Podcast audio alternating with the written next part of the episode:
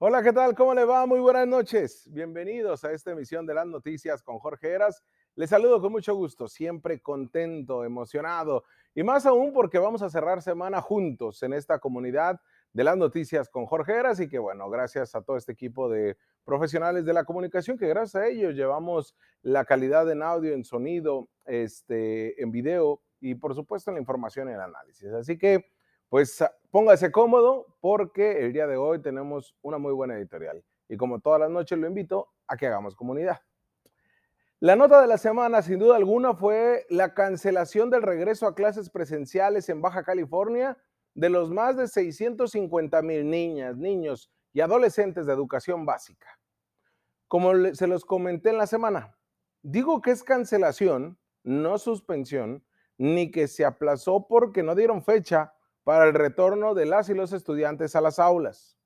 Pero el secretario de Salud, Adrián Medina Amarillas, sí nos adelantó que el escenario idóneo para que se efectúen las clases de manera presencial es la disminución de contagios activos que cada semana ha registrado una alza exponencial y que se puede concretar la vacunación además de los, bueno, que se pueda concretar la vacunación de los menores de 5 a 11 años de edad. Esos dos factores, que se reduzcan los, los contagios y también que se dé la vacunación de este sector etario, de los de 5 a los 11 años de edad. Actualmente están en 13 años. Además que sería bajo la vacuna de Pfizer, que para completar el esquema de vacunación son dos dosis. Está complicado, ¿no? Más aún cuando las autoridades sanitarias y los mismos especialistas del UNAM y otras instituciones médicas y universitarias han señalado que febrero y marzo la pandemia de la nueva variante Omicron será endémica. Es decir, los contagios tendrán una prevalencia de esta variante que es más contagiosa eso sí, no tan letal como la Delta, pero sí la de mayor transmisión entre nosotros. Y esto complica el escenario.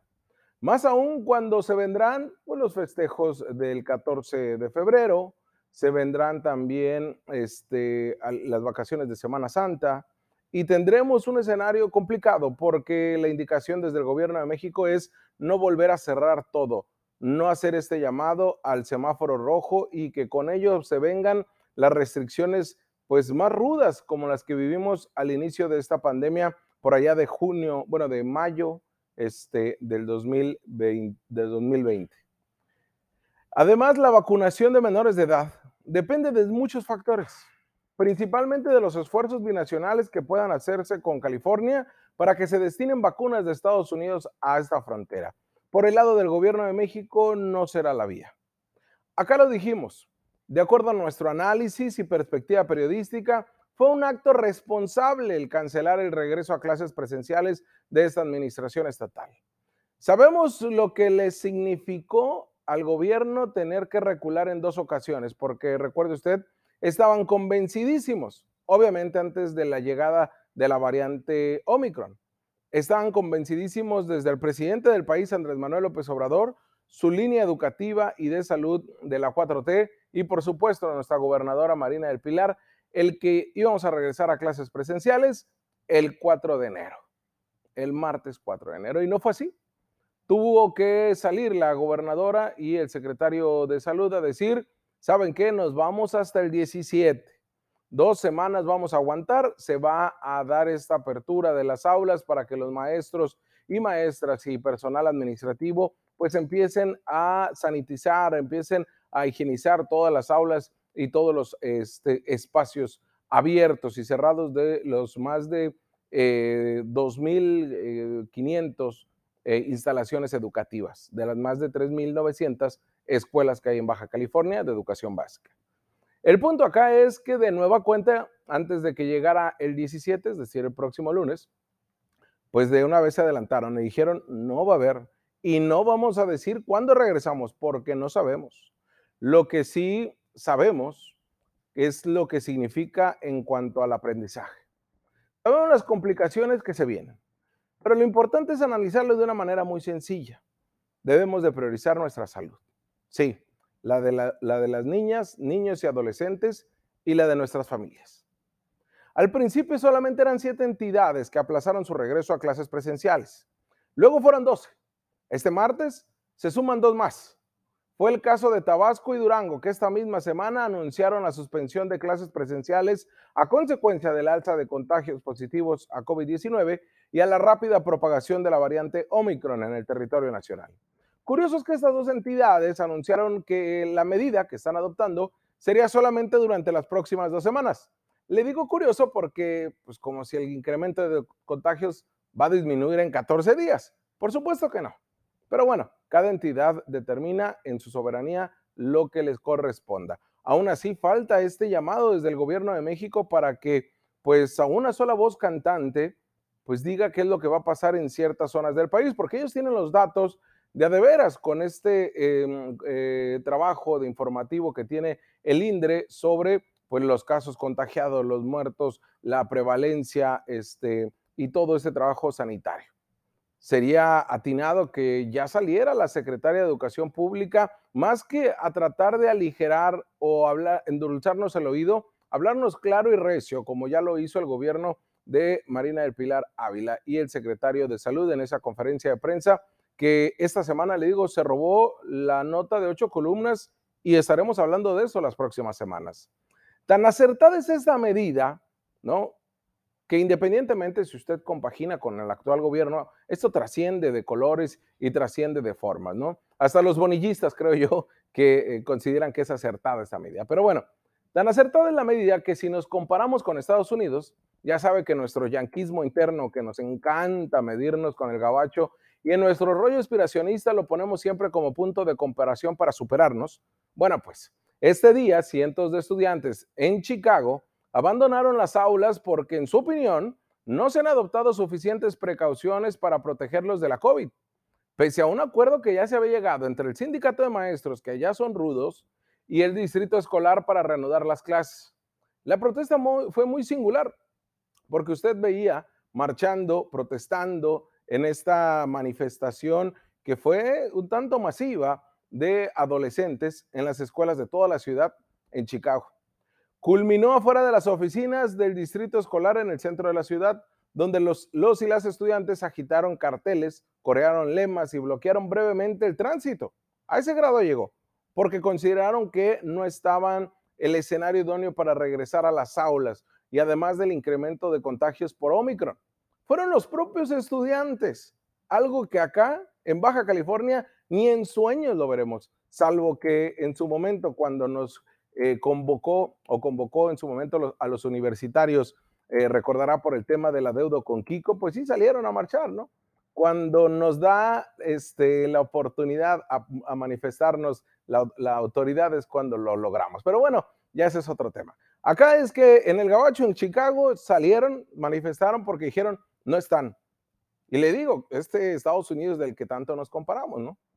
El coronavirus está cambiando instantáneamente la forma en que se imparte la educación, ya que la escuela y el hogar ahora se convirtieron en un solo, ¿sí? Se convirtieron en las aulas que tanto, pues hemos visto, que tanto hemos cuestionado, y ahora nuestras casas se convirtieron en eso, tras las necesarias regulaciones efectuadas en cada país. Según la UNESCO, más de 861 millones de niños, niñas y adolescentes en 119 países se han visto afectados al tener que enfrentar la pandemia. En ciudades en donde el 70% de los estudiantes, dos de cada tres, vienen de familias de bajos ingresos, algo muy, muy acercado, eh, muy cerca, perdón, de lo que vive México, llevar a la escuela a la casa se ha significado enfrentarse a no poder ofrecerse pues las comidas adecuadas, los tiempos también, la tecnología o conectividad necesarias para el aprendizaje online tampoco, ni siquiera en los docentes. Este es un enorme desafío de equidad educativa que puede tener consecuencias que alteran la vida de los estudiantes vulnerables.